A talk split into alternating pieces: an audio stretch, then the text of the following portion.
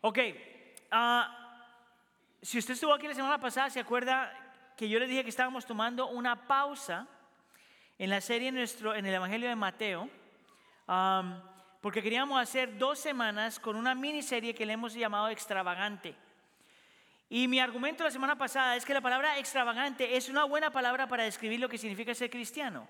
El extravagante puede, ser, puede tener connotaciones negativas, pero también tiene, puede tener connotaciones positivas. El extravagante es una persona que se entrega por completo, que lo rinde todo, que lo sacrifica todo, porque ha encontrado algo que vale la pena, que es hermoso, que es bello, y por lo tanto se entrega por completo. Eso es un extravagante.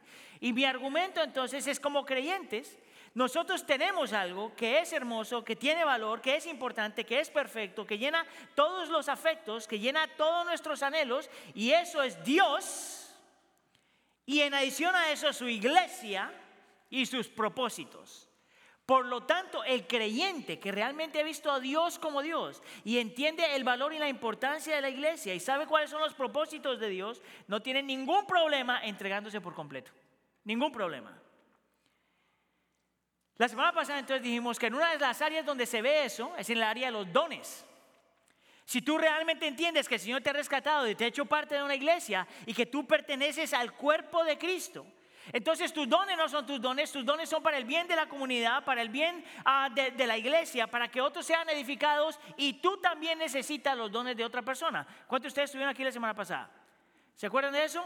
Ok, una vez más, ¿cuántos de ustedes, cuántos de ustedes ya están sirviendo? Levanten la mano. ¿Cuántos de ustedes todavía les falta servir? Ok, ya no tienen excusa, ¿ok?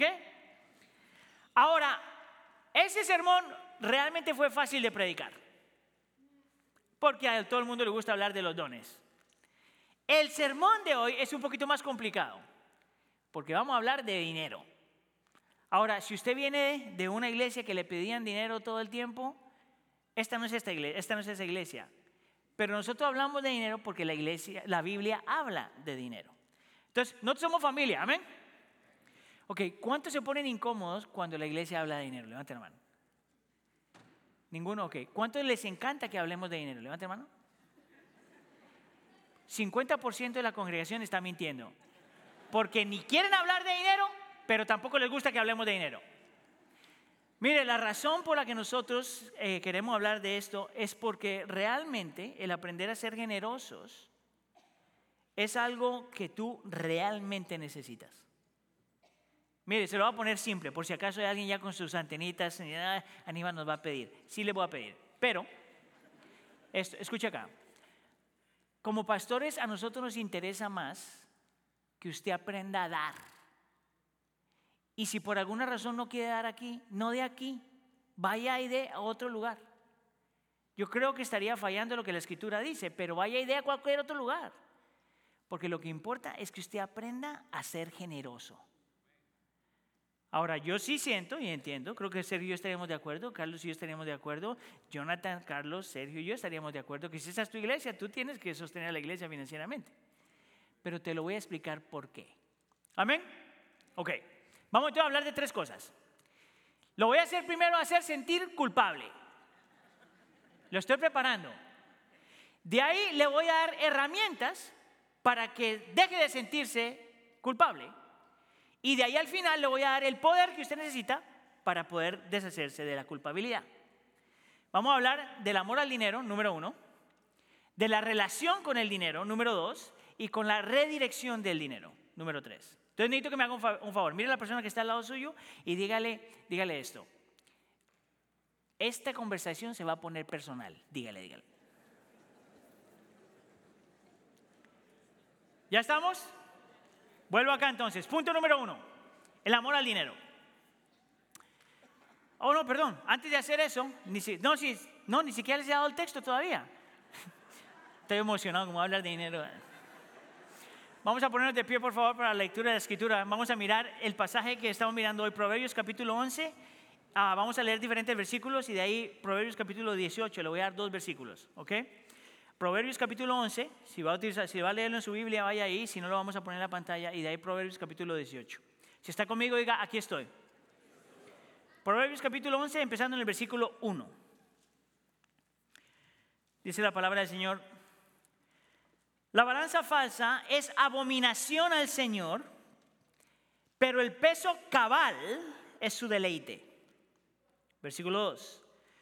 Cuando viene la soberbia, viene también la deshonra, pero la sabiduría está con los humildes. La integridad de los rectos los guiará, pero la perversidad de los traidores los destruirá. De nada sirven las riquezas el día de la ira, pero la justicia libra de la muerte. Versículo 10. Con el bien de los justos se regocija la ciudad, y cuando perecen los impíos hay gritos de alegría. Versículo 24, empezando en el versículo 24. Hay quienes reparte y les es añadido más y hay quien retiene lo que es justo, pero solo para, para venir a menos. Versículo 25. El alma generosa será prosperada y el que riega será también regado. Al que retiene el grano, el pueblo lo maldecirá, pero habrá bendición sobre la cabeza del que lo vende. Versículo 28. El que confía en sus riquezas caerá pero los justos prosperarán como la hoja verde. Vamos ahora a Proverbios capítulo 18, versículo 10. El, nombre del Señor es es torre fuerte, a ella corre el justo y está salvo. Versículo 11. La fortuna del rico es su ciudad fortificada y como muralla alta es su imaginación. Esta es la palabra del Señor. Se pueden sentar. Ahora sí, punto número uno, el amor al dinero.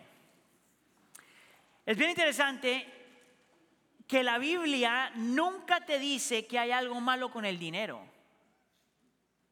No hay ningún versículo que te diga que está mal trabajar por dinero, tener dinero, guardar dinero, ah, usar dinero o invertir el dinero.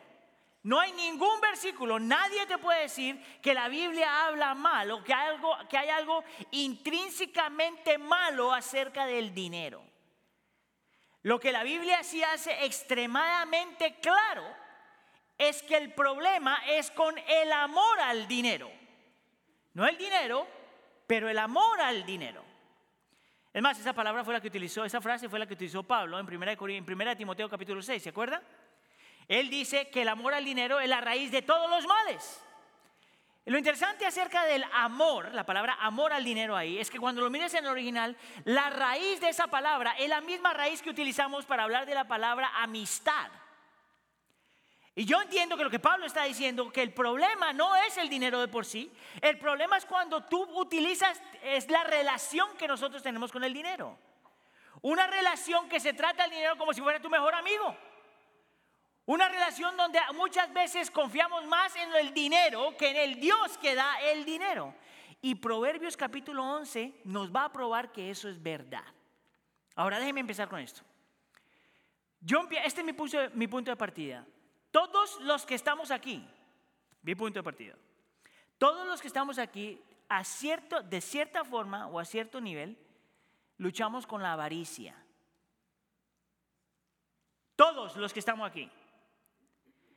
Yo te voy a argumentar que todos los que estamos aquí luchamos hasta cierto punto con la avaricia.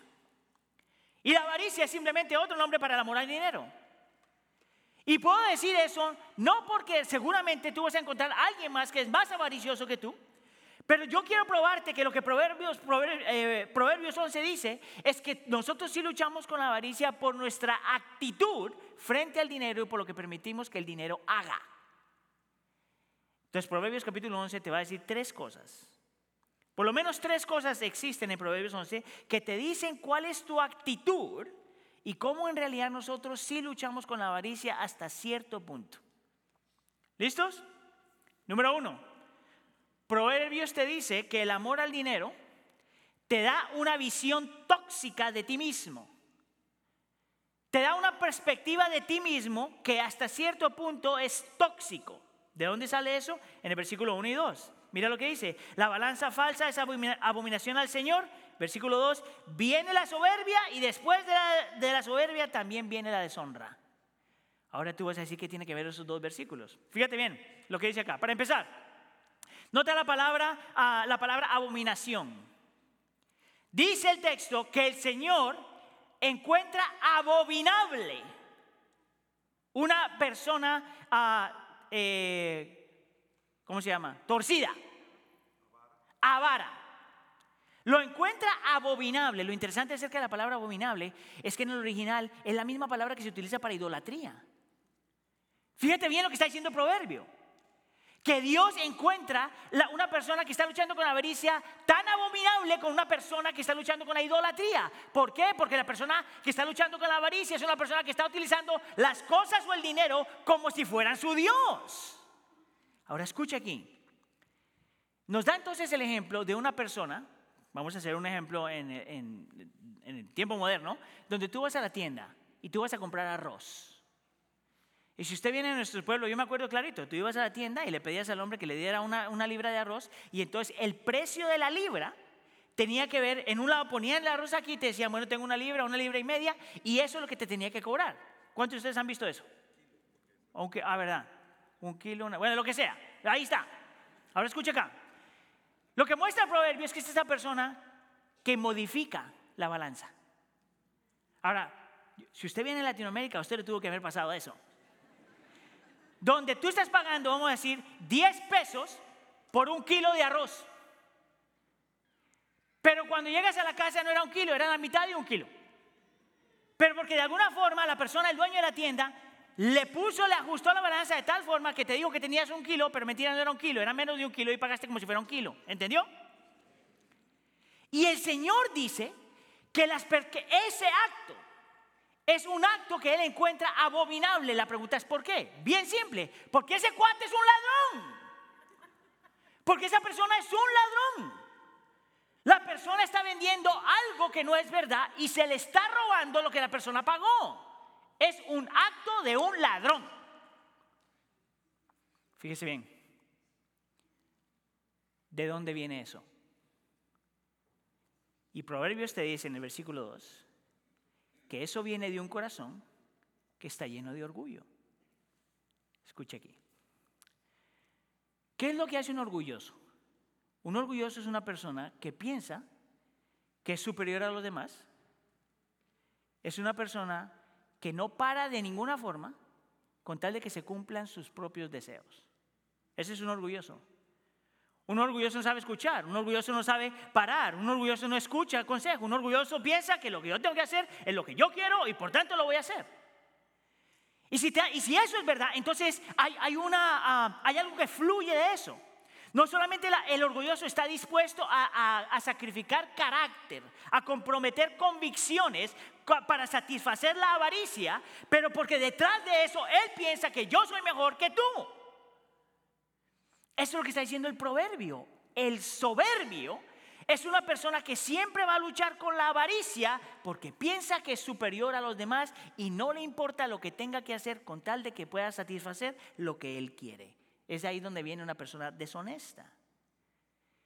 Yo por eso puedo decir que el amor al dinero te da una versión tóxica de quien tú eres. Es más, le voy a empujar un poquito más el concepto, porque yo estoy convencido que entre más una persona tiene, más siempre está la tentación de sentirse más que los demás.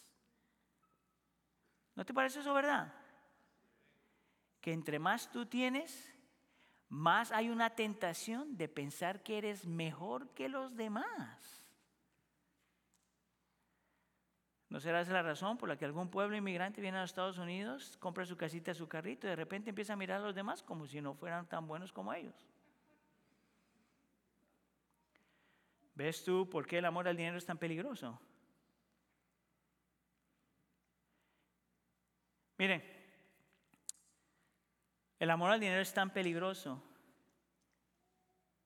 que te destruye a ti mismo. Ese es el problema cuando uno tiene, está intoxicado con el amor al dinero. Es, es un arma de autodestrucción. Mira, la Madre Teresa una vez dijo, hay gente tan pobre, pero tan pobre, que lo único que tienen es dinero. Bienvenido al sueño americano. Mira de dónde sale eso, el versículo 2. Cuando viene la soberbia, viene también la deshonra. Versículo 3. La perversidad de los traidores, está hablando de la misma persona que está haciendo trampa y roba, los destruirá. La avaricia tiene el poder de destruir tu vida. Versículo 24. Y hay quien retiene lo que es justo solo para venir a menos. Y nos da, la, nos da la imagen de alguien que en vez de darle a los demás lo que le tiene que dar, lo retiene y es su propia destrucción. A mí me parece tan interesante esos versículos porque nosotros somos una, un parte de una cultura que te está diciendo en, a cada momento, en todo momento, que tú viniste aquí a triunfar. El piolín de la mañana. Que te dice que lo mejor que tú puedes hacer en este país es comprarte un montón de juguetes, la casa más grande, el carro más grande, la ropita más bonita, todo lo que sea. Y esta persona te dice que la avaricia tiene el potencial de destruirte a ti mismo. Yo me hago la pregunta, ¿cuántos en la iglesia del pueblo están luchando con avaricia y no se habían dado cuenta?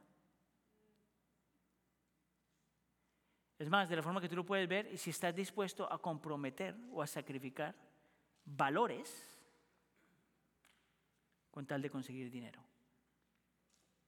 ¿Quieres que te lo ponga más personal todavía? Es cuando alguien va a trabajar y en vez de ponchar y empezar a trabajar, poncha y no trabaja. Ah, se puso personal, ¿verdad? Eso es avaricia. Eso es robar. Ese es el peligro del amor al dinero. Te lleva a comprometer valores. No solamente eso hace el amor al dinero, pero el amor al dinero también te da una falsa percepción de la seguridad. Mira el versículo 4. De nada sirven, diga conmigo, nada sirven. De nada sirven las riquezas en el día de la ira. Mira, esa palabrita al final, la día de la ira, no es el día de juicio cuando venga el Señor. En el libro de los Proverbios, el libro de la ira puede ser cualquier día que está bien, pero bien chavado, dijeron los puertorriqueños. Un día donde hay desastre, un día de crisis, un día de dificultad, un día de problemas, un día de sufrimiento. Ese es el día de la ira. Y, y nota lo que dice el proverbio. En el día en que todo sale mal, ¿de qué te sirve el dinero? ¿De qué te sirve el dinero si no puedes arreglar tu ansiedad ni tu depresión con el dinero? Te puedes comprar pastillas que te arreglan por un momento, pero no te arregla el problema. El dinero no te puede arreglar eh, una tradición o tu desilusión. El dinero no te puede arreglar un dolor. Realmente, un dolor del corazón. El dinero no te puede arreglar eso. El dinero no te puede arreglar la soledad ni tampoco puede comprar amigos. Amigos de verdad. El dinero no te puede regresar la persona que tú perdiste. El dinero no puede comprar la paz y alegría y el gozo. El dinero no puede reemplazar a una persona después de que ya no está contigo. El dinero de nada sirve. De nada sirve en medio del sufrimiento aunque te compres zapatos, aunque te compres ropa, aunque te compres una casa, aunque te vayas de vacación, aunque hagas lo que sea, el dinero de nada sirve en el día de la angustia. Y tú te tienes que hacer la pregunta, pero ¿y entonces por qué seguimos poniendo nuestra fe en el dinero? Mira lo que dice el versículo 28. El que confía en sus riquezas caerá. Si tú piensas que tu seguridad está en la cuenta de banco que tienes y la cantidad de, dinero que has colectado o lo que has ahorrado o en donde estás invirtiendo, si tú crees que eso es suficiente, estás confiando en tus riquezas y solamente en, en una cuestión de tiempo caerás. Capítulo 18, versículo 11. La fortuna del rico es su ciudad fortificada y como muralla alta es su imaginación. Y mira, me encanta esa ilustración ahí, porque en ese tiempo, en ese contexto, si tú lo has visto en algún momento, construían las ciudades y para proteger la ciudad construían estas murallas grandísimas. ¿Tú has visto eso? Y la idea es que la muralla estaba para proteger la ciudad. Pero mira lo que dice el proverbio. Si tú crees que porque tienes dinero, ganas dinero, guardas dinero e inviertes dinero, tú vas a estar seguro, eso es solamente el producto de tu imaginación. No importa qué tan grande es la pared, en el medio del sufrimiento tu dinero no puede hacer nada.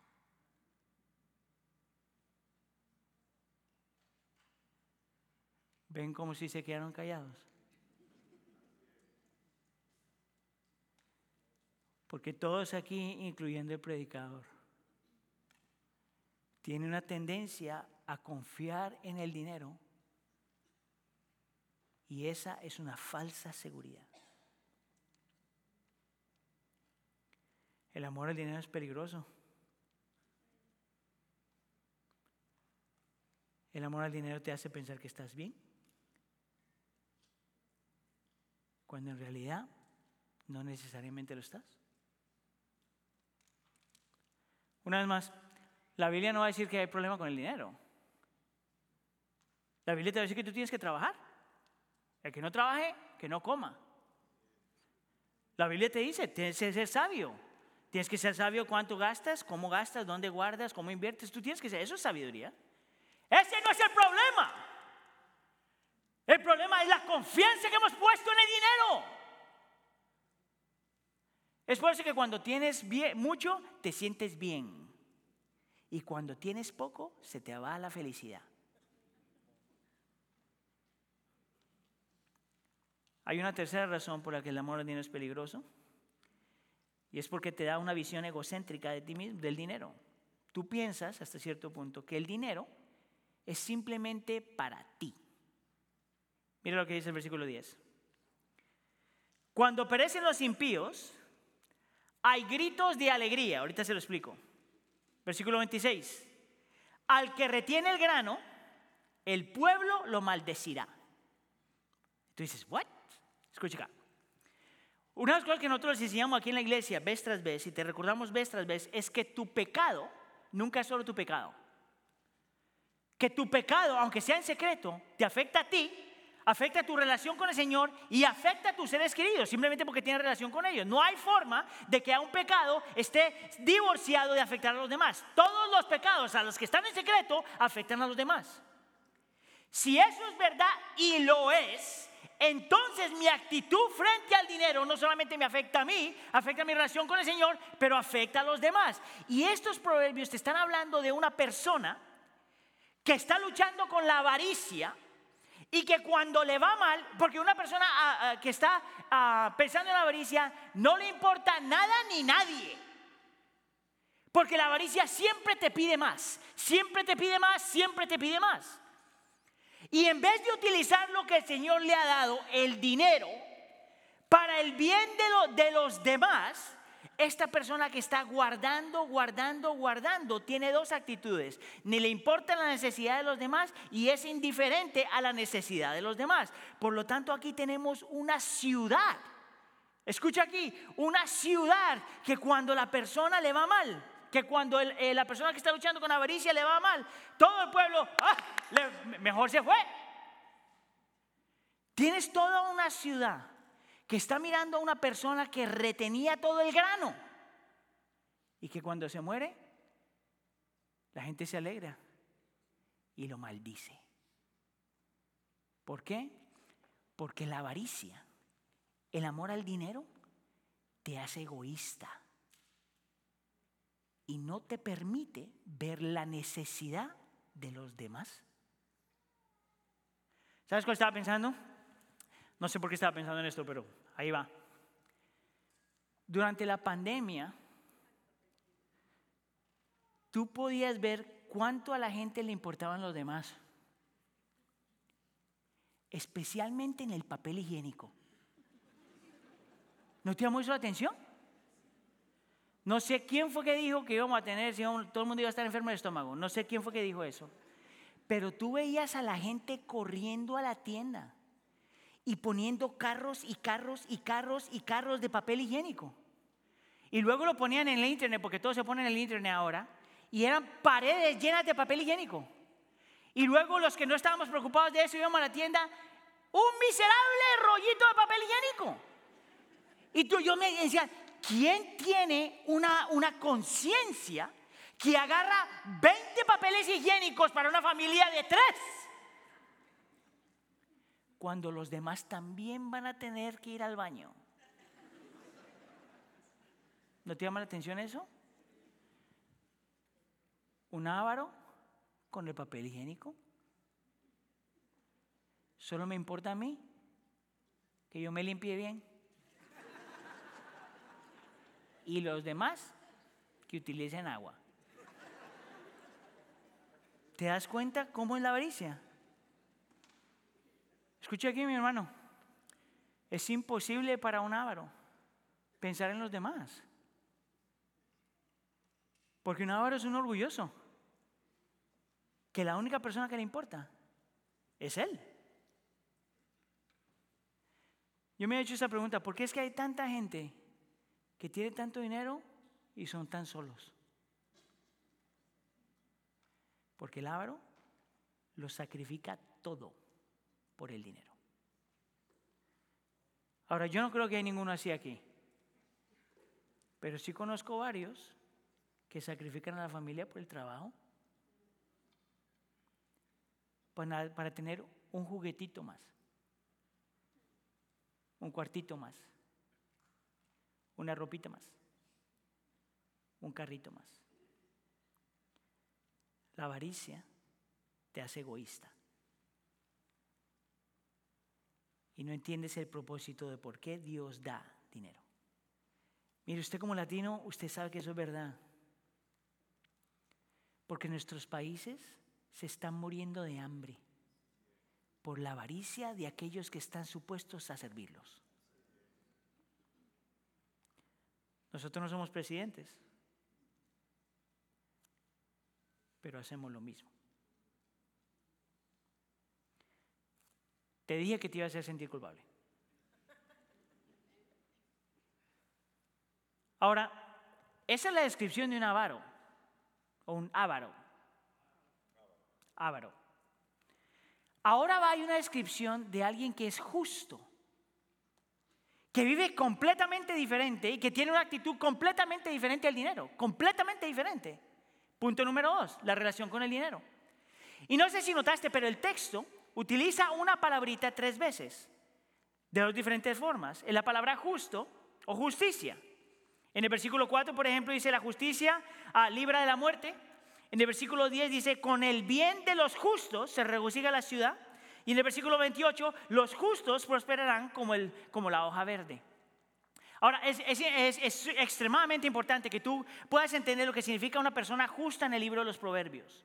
En el libro de Proverbios la palabra justa se puede traducir de diferentes formas, pero es una persona de carácter piadoso. Una persona justa es una persona honesta. Una persona justa es una persona que no es egoísta.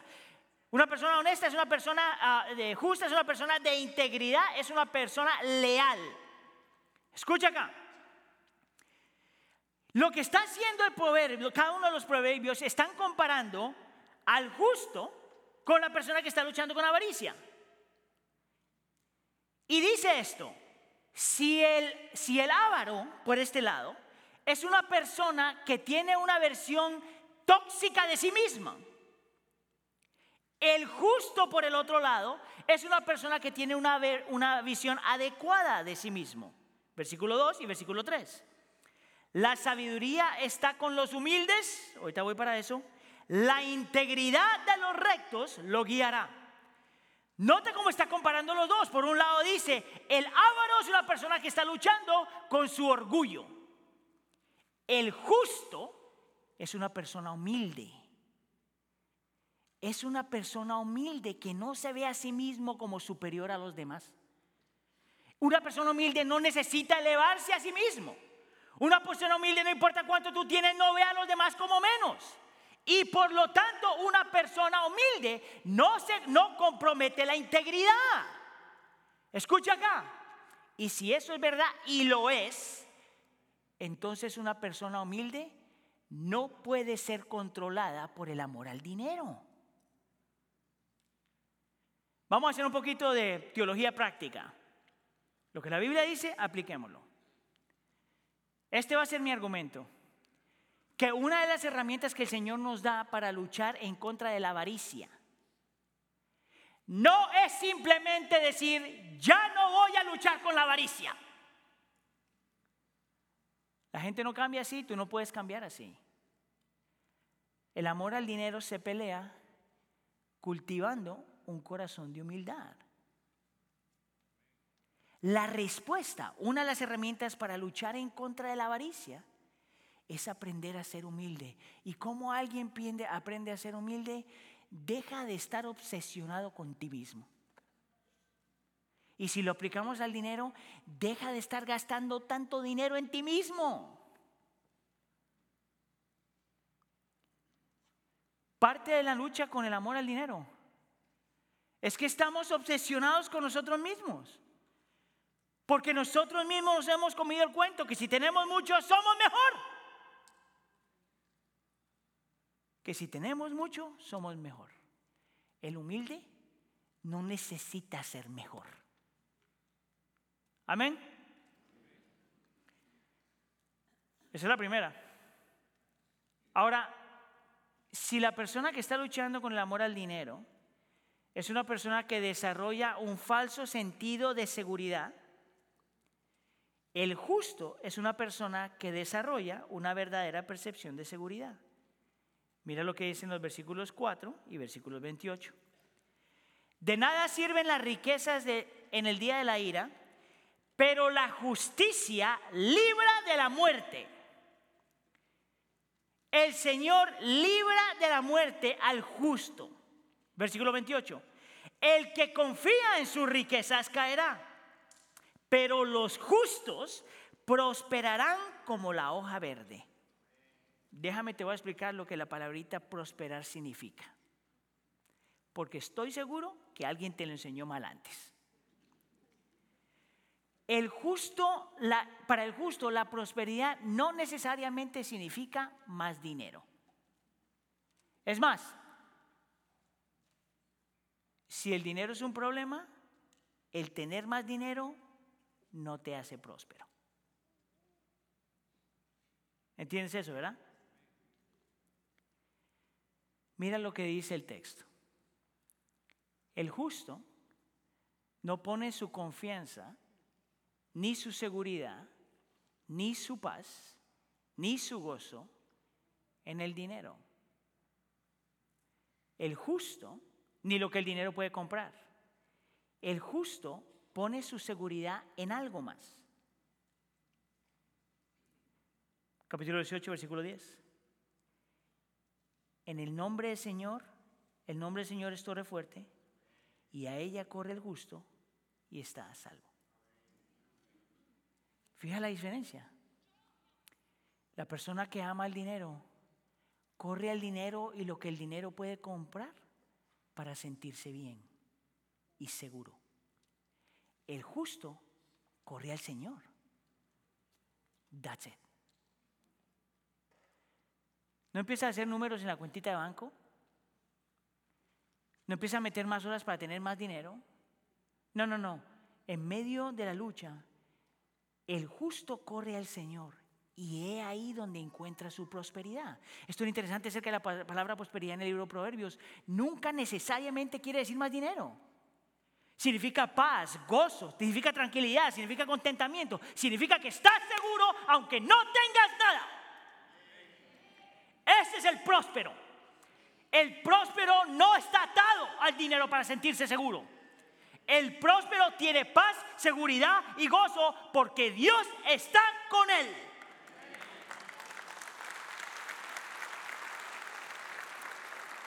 Si eso es verdad, y lo es, entonces vamos a hacer un poquitito de teología práctica. Porque mire aquí, mis hermanos, tu lucha y mi lucha es que la tendencia es a confiar en el dinero. Amén. Y de la única forma que tú luchas en contra de la confianza del dinero es aprendiendo a dejarlo ir. De la única forma que tú luchas contra esa confianza es aprendiendo a confiar con al Señor al dejarlo ir. Mira, yo tengo el mejor ejemplo con esto. Mejor ejemplo. E, es el ejemplo del millón de dólares. Es más, si yo fuera un predicador del Evangelio de la Prosperidad, te daría el ejemplo y de ahí te diría, trae tu dinero al frente. Pero como no soy un predicador del Evangelio de la Prosperidad, este pasaje es lo mejor para ti, aunque no des nada a esta iglesia. ¿Estamos? El pueblo, el Señor libera al pueblo de Israel de Egipto y los manda al desierto. 40 años. Y se llevaron todos sus chácheres.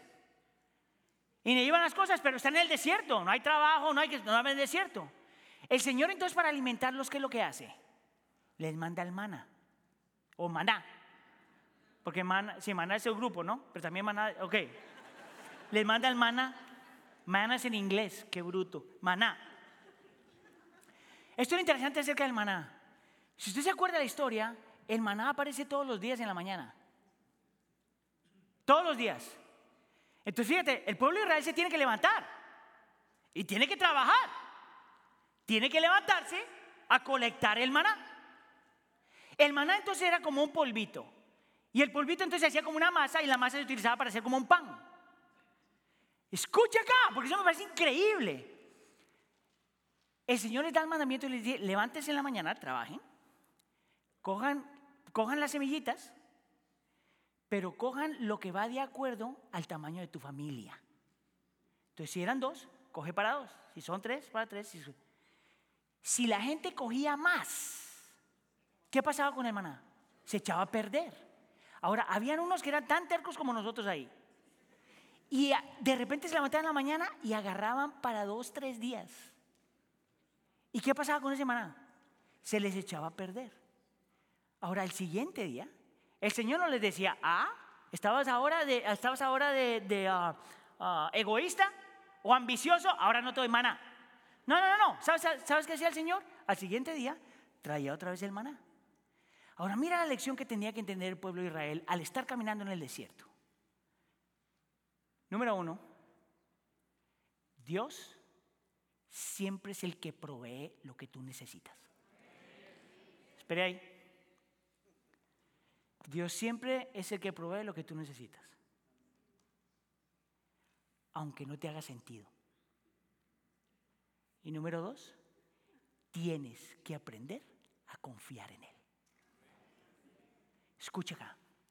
Nuestra lucha es con la confianza. O confías en Dios o confías en tus riquezas, pero no puedes confiar en los dos al mismo tiempo. Y el Señor le enseña al pueblo de Israel por 40 años, yo no te dejo, todos los días te doy maná, todos los días voy a proveer. No, no, no vivas bajo la idea de que tú tienes que arreglarte a ti mismo. El Señor es el que provee. Confía en Él. Y es por eso que la iglesia tiene que aprender a dar.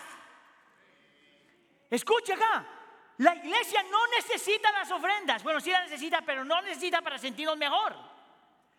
Tú necesitas aprender a confiar en Él y por eso tienes que ser generoso. Escucha acá. Hay una diferencia entre dar y ser generosos. Hay una diferencia entre dar y dar sacrificialmente. ¿Sabes por qué yo utilizo esa frase, dar sacrificialmente? Porque en nuestro medio, en este salón, hay gente que da mucho y no es un sacrificio. Miren, si yo tengo 10 millones de dólares en el banco, que no tengo, no tengo ni, ni un millón. Es más, no tengo ni dos mil dólares ahorita en la cuenta. Si yo tengo 10 millones de dólares en el, banco y doy un millón de dólares a la iglesia, ¿eso no es sacrificio? Yo no tengo que confiar en el Señor. Todavía tengo 9, millones para el resto del año. ¿Quién necesita más de 9 millones del resto del año? Pero hay otros que tienen 100 dólares y dan 10 ese 10 sí es un sacrificio. Es por eso que hay una diferencia entre simplemente dar religiosamente tus diezmos y tus ofrendas y dar sacrificialmente, porque este es el, el principio. Tú das hasta que tengas que confiar solamente en el Señor. Tú das hasta que tengas que aprender a confiar en el Señor. Y hay una tercera razón, una tercera herramienta que el Proverbio nos da para aprender a luchar frente a la moral dinero. Y es que nos da una visión correcta acerca de por qué el Señor da el dinero. Mira, el avaro piensa que el Señor da dinero para uno mismo. Y no le importa a nadie ni la necesidad de los demás. Pero mira lo que dice el versículo 10. Con el bien de los justos se regocija la ciudad. Versículo 25. El alma generosa riega. ¿No te parece interesante ese versículo? Porque dice que la comunidad ve a un justo y se regocija. ¿Por qué? Porque el justo no ve su dinero como algo simplemente para mí. El justo sabe que el Señor da dinero para su gloria y sus propósitos. Mira, es más, la palabra justo en, el libro de Proverbios tiene tres traducciones, se utiliza de tres diferentes formas. Tres diferentes formas. Se utiliza como alguien que le importa, eh, eh, que, que utiliza lo que tiene para rescatar a alguien que utiliza a alguien para traer equidad en la sociedad y que utiliza lo que tiene para traer restauración a la sociedad. Esto es interesante. Uno de los eruditos más conocidos en el libro del libro Proverbios es un hombre que se llama Bruce Walkie. Y este hombre, ah, el más, confiable en el estudio del libro Proverbios, y él dice esto, que una, una persona que está luchando con la avaricia es una persona que está dispuesto a sacrificar a los demás por el bien de sí mismo. Yo ya les mostré eso. El justo, escucha iglesia, se sacrifica a sí mismo por el bien de los demás. Y una comunidad ve a un justo y sabe que el justo va a utilizar lo que tiene para ayudar al pobre, para el necesitado, para el vulnerable, para el que tiene dolor, para el que tiene luchas, para cumplir los propósitos del Señor en esta creación. Aquí entonces es como le voy a hablar como pastor. El instrumento número uno que el Señor utiliza para traer restauración a toda esta creación es su iglesia. Mire, nuestro trabajo como pastores es pastorearlo, disipularlo, equiparlo y enviarlo. ¿Por qué? Para que usted sea luz y sal allá. La mejor inversión que tú puedes hacer con tu dinero, escucha aquí, no es comprarte una casa. Cómprese la casa, por amor de Dios, cómpresela si puede.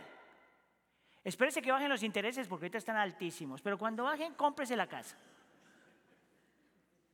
Cómprese su carro, ahorre su dinero, vaya de vacaciones, haga lo que tenga que hacer, ese no es el problema. Siempre y cuando no se te olvide que tu dinero es primordialmente para tus necesidades y para invertir en el reino. Por eso es que en esta iglesia tus ofrendas sí son importantes. Esto no es un club social. Esto no es aquí, qué bonito, ¿cómo está? Que los gringos den. Esto no es aquí simplemente mis amistades. Nosotros somos gente del reino. El Señor levanta su iglesia para la transformación de la sociedad, para traer el cielo a la tierra para curar al lastimado, para sanar al herido, para traer restauración, para traer belleza, para traer gozo y alegría. La iglesia no es solamente un edificio, es un grupo de gente que está en misión. Estamos aquí para la gloria del Señor y el bien de los demás. Es por eso que la mejor inversión que el creyente puede hacer es en la iglesia. Amén.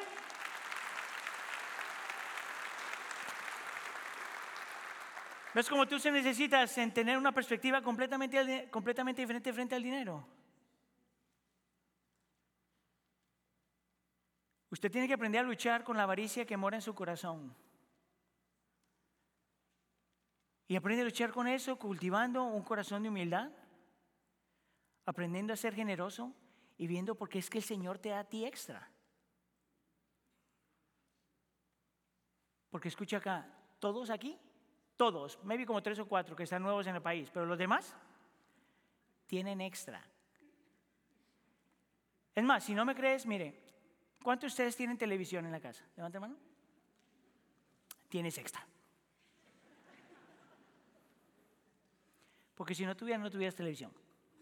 Ya la hubieras vendido. Es una perspectiva completamente diferente. Yo no te puedo prometer que el Señor te va a curar los problemas. Yo no te puedo prometer que el Señor te va a quitar los problemas. Yo no te puedo prometer que si das, el Señor te arregla la vida. Es más, tenemos el ejemplo de nuestro Salvador que se entregó por completo y lo mataron. Esa no es la razón por la que nosotros damos. Damos para ser prósperos. Prósperos en el sentido que confiamos en nuestro Señor. Prósperos en el sentido que Él provee para nuestras necesidades. Próspero porque sabemos que no nos deja ni nos abandona. Próspero porque sabemos que nos da para nosotros poder dar. Próspero porque sabemos que no hay nada mejor que invertir con nuestro dinero en las cosas del reino. Prósperos porque podemos ver lo que el Señor puede hacer con lo que Él nos da. Ahora, yo podría parar el sermón aquí y los mando y gloria a Dios. Algunos de ustedes dicen, no, ahora sí voy a ser generoso, ahora sí voy a ser generoso. Eso les dura como una semana. Porque con la inflación los precios suben y entonces se, aprieta el presupuesto y dices, oh, yo quería dar 10 dólares a la iglesia, ni modo, me tocó uno. ¿Se entiende? Lo que, yo, lo que yo he aprendido es que la generosidad no es algo que simplemente cambia porque tú quieres cambiar. La generosidad tiene que ver con tu relación con Dios. Si tú quieres ver dónde está tu corazón frente a Dios, mira dónde está tu billetera. Pero mire, yo no les quiero hablar de eso. Voy a dejar que alguien más les hable acerca de eso. Hay un hombre aquí en la iglesia que se llama Larry Robinson. Es un hombre que escribió, escribió un libro acerca de la generosidad y yo quiero que escuchen lo que él dijo. Por favor, ponga atención en la pantalla.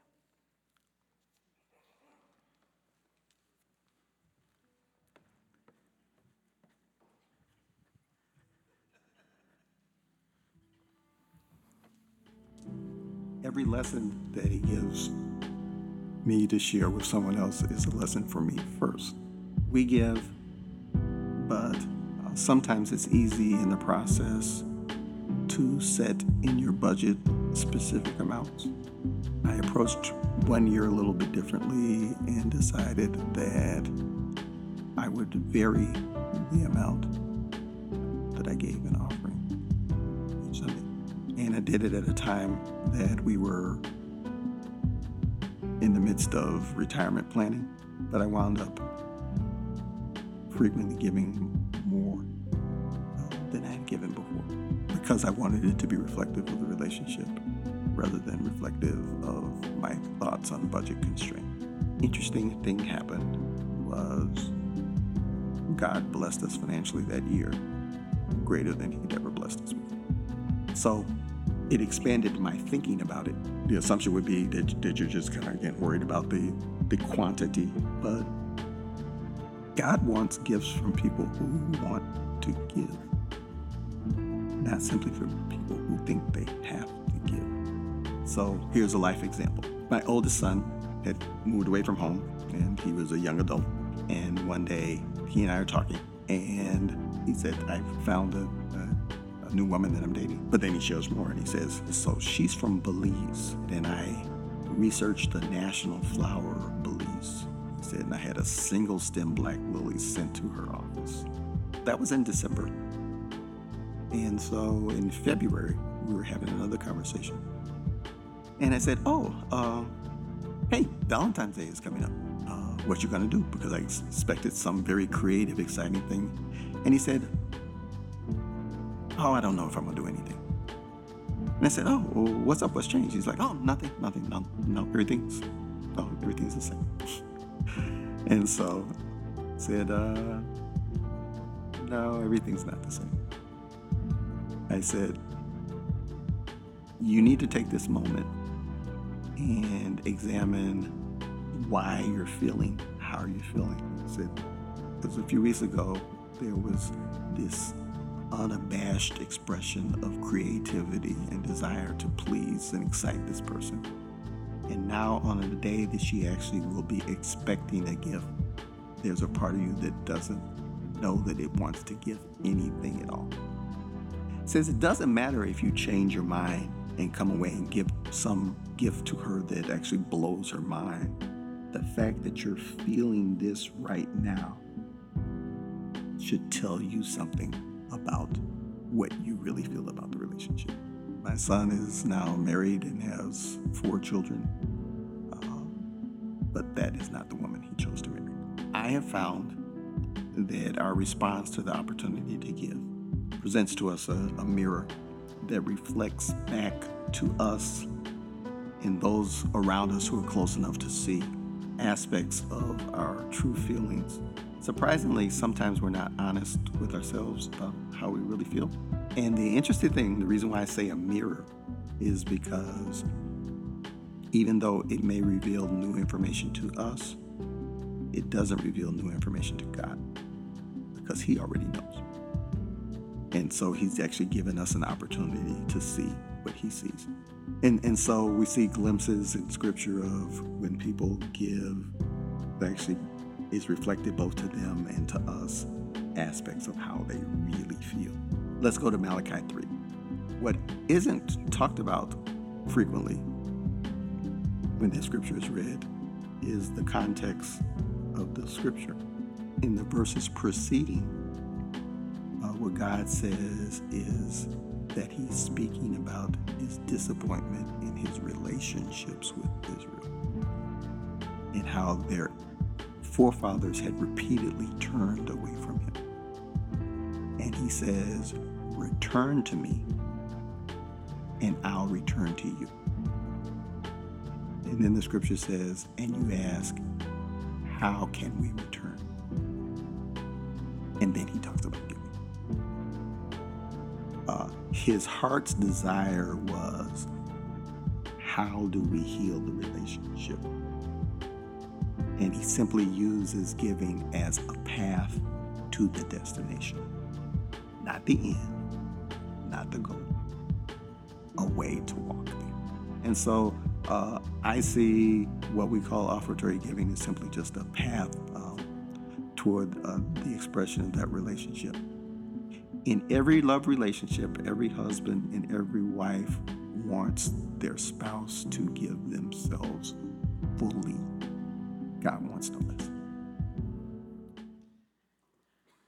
En toda relación se espera que la persona que te ame se entregue por completo.